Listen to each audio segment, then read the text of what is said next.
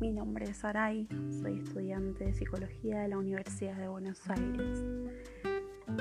Y bueno, la idea de este espacio es poder traer temas a la mesa simbólicamente que tienen que ver con lo social, para poder debatirlos, charlarlos y analizar ciertas cuestiones a las que tal vez no le damos la importancia necesaria en relación a nuestras vidas o a nuestra sociedad y a nuestra cotidianidad del día a día. El punto es poder llegar a una mejor conclusión eh, o traerlos a, colación para recalcar ciertas cuestiones para poder generar una ida y vuelta de ideas, creando así un espacio donde todas las voces sean escuchadas. Bienvenidos a esto que es psicología del día. Bueno, en este segundo episodio voy a, traer un tema muy sensible, una, época muy atroz, aterradora que pasó acá en Argentina y dejó huellas inimaginables hasta la actualidad, cosas que, son indeseables para nadie y, me parece importante traerlo a colación porque hasta hoy seguimos viviendo ciertas cuestiones similares a la que pasó en aquella época y, y me parece importante recalcar por eso. En este segundo episodio traigo eh, el tema, el día, mejor dicho, de la memoria, la verdad y la justicia. Quienes sean de este país van a saber y quienes no voy a comentar un poquito lo que pasó. ¿Qué es lo que se conmemora el 24 de marzo? Este día en Argentina se conmemora el Día de la Memoria, la Verdad y la Justicia ya que el 24 de marzo de 1976 se decretaba el golpe de Estado. El periodo más trágico en el país más triste, dirigido por Jorge Rafael Videla, que era el comandante general del ejército argentino. Es decir, que el país estaba bajo el control del ejército militar. ¿sí? La colación golpista estaba construida por las Fuerzas Armadas, las fuerzas civiles, políticas y religiosos, ligado a los sistemas eh, de interés político por la clase dominante, es la clase capitalista, con el apoyo de los Estados Unidos. ¿Cuánto duró el golpe de Estado de 1976? Digo esto porque hubo varios golpes de Estado, pero este fue el, más duradero y el más atroz. Porque dejó a miles de personas desaparecidas. Y para ser exactos, a 30.000 personas desaparecidas, 30.000 mesas sin una silla, 30.000 madres sin sus hijos, sin sus hijas, sin sus nietos. Bueno, em,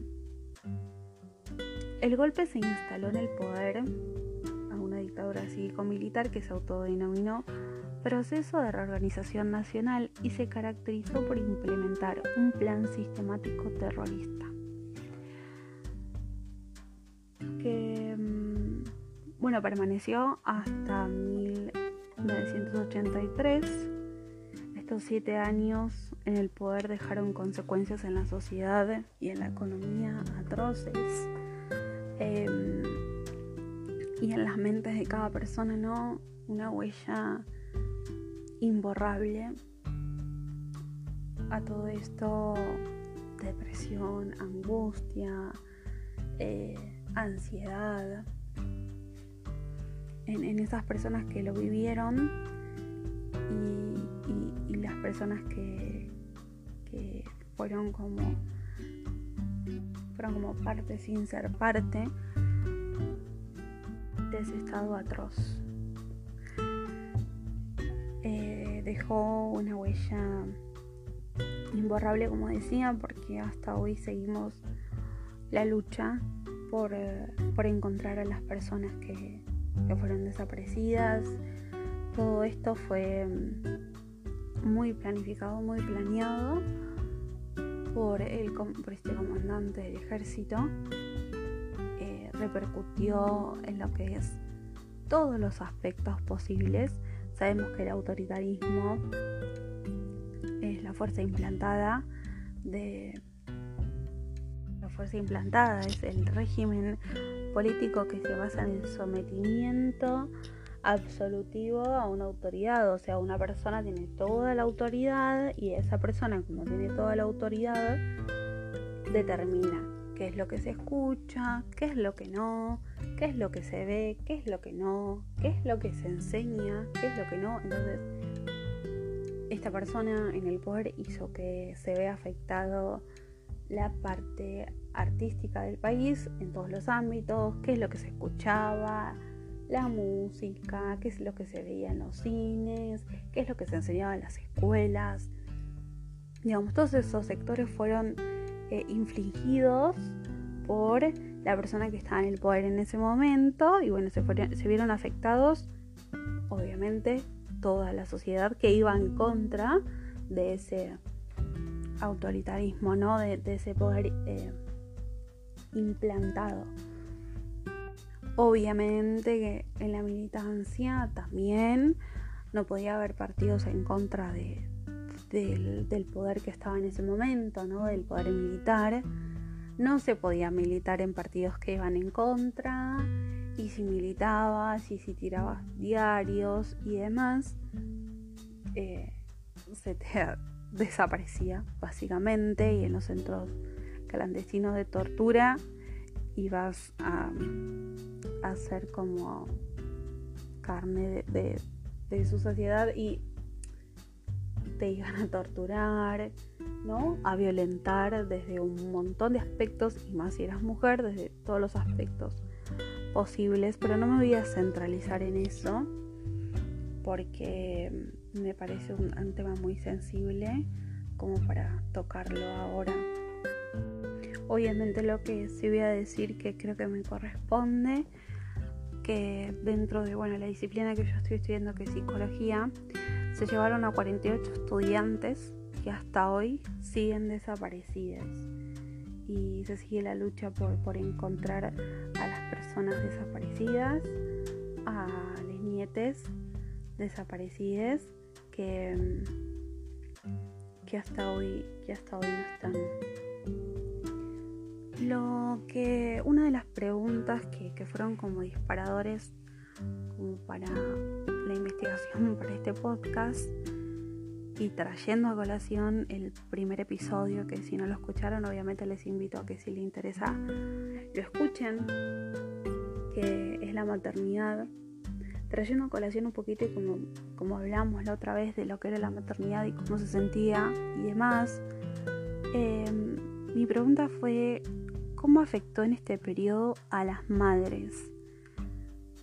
Y en relación a eso, eh, me saco el sombrero ante las abuelas de Plaza de Mayo que hasta ahora siguen con la lucha y nos abrieron camino a las nuevas generaciones para luchar por, los derechos eh, de equidad. Entonces, ¿cómo le afectó a ella? Y frente a esto me encontré con, con un montón de, de entrevistas que les hicieron a las abuelas em, en ese periodo tan atroz y hasta ahora. De hecho, les voy a dejar en la descripción eh, que el canal Encuentro hizo una seguidilla de, entrevistas, un documental de, de, las abuelas de plaza, de cómo comenzaron y cómo vivieron ese periodo que me parece muy interesante. Y mm, encontré, encontré varias entrevistas y mm, una de las entrevistas que me llamó poderosísimamente la atención, que es de este, de este documental, que habla Eve de Bonafini sobre el comienzo de todo esto, ¿no? Cómo ellas lo vivieron al principio. obviamente relata la angustia, relata el dolor, relata como la tristeza de, ese momento, de la desesperación de no saber dónde están, em, de no saber si están vivos o muertos, de no saber qué están haciendo, nada, porque claramente ellos, como eran la autoridad en ese momento, no les interesaba darte su paradero, no les interesaba tampoco saber hacerte saber si estaban vivos o si estaban muertos, porque claro, como estaban en centros de torturas clandestinos, no iban a, dar esa información porque básicamente no se puede contra, o en ese momento mejor dicho, hoy, hoy sí, mediante la lucha y demás, pero en ese momento no se podía ir contra, contra las fuerzas militares. Bueno, una de las cosas que dijo Eve de Bonafini que me, erizaron la piel cuando los escuché eh, fue lo siguiente. Cuando empezamos a caminar en la plaza, no sabíamos qué día era. A lo primero estábamos paradas. No sabíamos si era invierno. No sabíamos si era agosto, si era julio no tomamos en cuenta la fecha. A mí esto me, me erizó la piel por, por darme cuenta que a raíz del dolor que ellas sentían, la bronca, la impotencia, todos los sentimientos juntos en ese momento, eh, hizo que, que el nivel de desorientación sea lo primero y lo, que esté presente. Y, es muy fuerte darte cuenta de estas cosas. Es muy fuerte darse cuenta de, lo que puede, lo que produjo e, ese momento. ¿No? Contándolo con, una persona que lo vivió, lo padeció, lo sintió, eh, sintió la, la pérdida.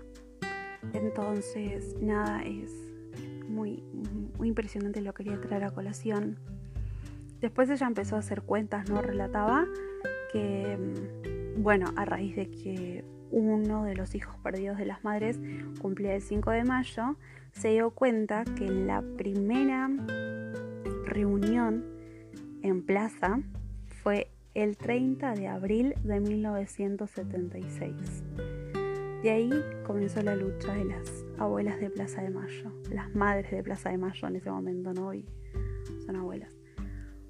Y mm, decía que las primeras eran 14 madres nada más, ¿no? Después, bueno, lamentablemente fueron muchísimas más. Otra de las entrevistas que vi fue de un periodista holandés que estaba en la, en la marcha de las abuelas de plaza. Perdón, digo abuelas porque las veo tan grandes, tan tiernas, tan lindas, que mm, nada, las veo como abuelitas, pero obviamente son madres de plaza. Bueno, él estaba ahí en una de las marchas el primero de junio de 1978, cuando, bueno, Em, se daba paralelamente, entre comillas, ¿no? Por casualidad, em, se jugaba eh, el partido del Mundial 68, ¿no? Justo, bueno, obviamente todas las cámaras, todas las miradas estaban sobre el partido, era otra de las, de las herramientas que tenían eh, el poder militar como para distraer de lo que estaba pasando, distraer entre comillas, ¿no? Un cierto punto, se distrae quien quiere y se distrae a quien le interesa esa, esa cuestión, pero mm, era una forma de distracción, porque claro, ellos tenían el poder y ellos decían, bueno, se juega a tal hora, no, se juega a tal hora, no, esa manipulación que hasta hoy sigue de los medios, ¿no? pero, pero en ese momento se manejaba mucho con el fútbol, ¿no? Y de hecho, bueno, el Mundial 78 se ganó, ganó Argentina, entonces tampoco lo veo una casualidad, sino una causalidad. Una de las madres em, relataba también otra cuestión que me parece como muy aterrador y me parece de, cómo, cómo, lo vivieron muchísimas de las personas en ese momento. Parece interesante traerlo a colación. Una de las madres relataba lo siguiente. Lo único que sabemos es que los chicos nacen, pero no sabemos dónde están, porque los dejan en establecimientos como casas cunas, con NN, y no podemos encontrar a nuestros nietos así. Y claramente esto se daba porque, bueno, la iglesia, como sabemos, también estaba eh, involucrada en este estilo de situaciones y, em, y bueno, se manejaba muchísimo se manejaba muchísimo así por medio de la iglesia, ¿no? Las personas que, las madres gestantes que mm, tenían a sus hijos en los centros clandestinos, a sus hijas y a sus hijos en los centros clandestinos, obviamente no, no, no reconocían que tenían a, a, las madres y mucho menos iban a reconocer que tenían a sus nietes, entonces nada, obviamente no iban a decir tampoco dónde estaban y por eso es que hasta ahora las abuelas eh, y las madres de plaza siguen buscando a sus nietos y a sus nietas. Por suerte han encontrado varios, pero todavía la lucha sigue, ¿no? Quiero desglosar un poquitito em, cada palabra porque memoria, porque verdad y porque justicia. La memoria es la capacidad de recordar. En el recuerdo se mantienen vivos a los que ya no están. No podemos negar o borrar la historia. No debemos callar ante estas políticas de olvido. Como futura profesional de la salud, creo que es importante tener presente estas fechas para construir una memoria social y colectiva. Por fuera de ideologías individualistas, porque somos un todo, una sociedad. Porque las abuelas y las madres nos enseñaron a luchar. Porque debemos conocer nuestra historia para no repetirlas. Y debemos decir nunca más. Conocemos que en los encuentros y desencuentros de diversidades psíquicas, subjetivas, se sienten y se construyen verdades heterogéneas. Creo en las verdades de interés y múltiples subjetivas a que se componen de diferentes diferencias.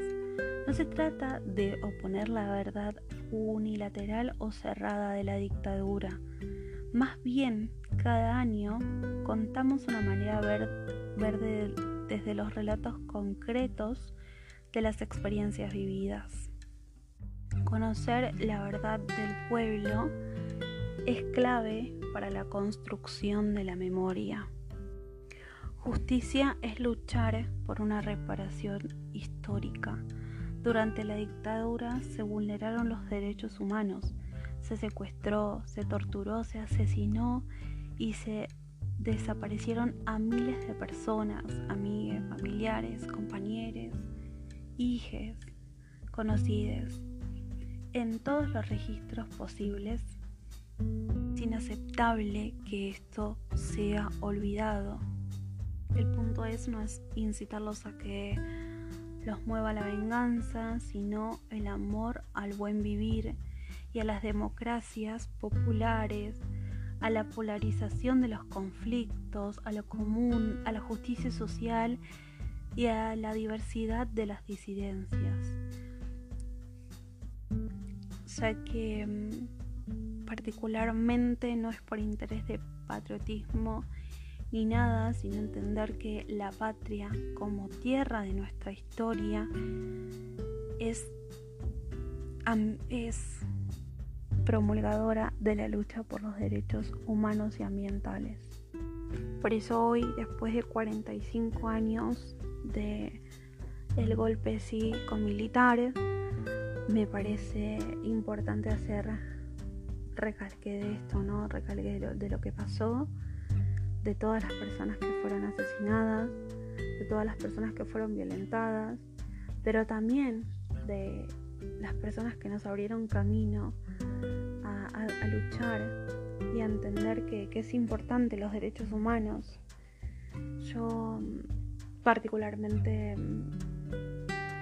detesto esa situación, pero a la vez voy a, como a manera de cierre, parece como que la lucha que se abrió por los derechos humanos se intensificó en ese momento gracias a las madres de Plaza de Mayo.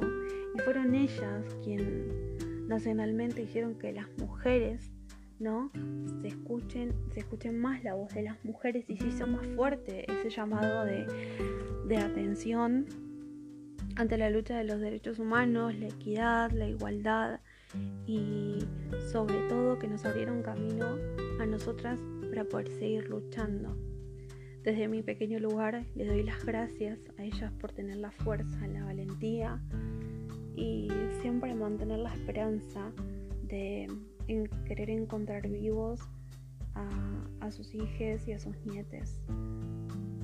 Y una última información a modo de cierre que me parece importante como difundir, que si naciste entre el 1975 y el 1983 y crees que puede ser hijo, hija o hije de personas desaparecidas, la Comisión Nacional por el Derecho a la Identidad, que es el CONADI, te puede ayudar.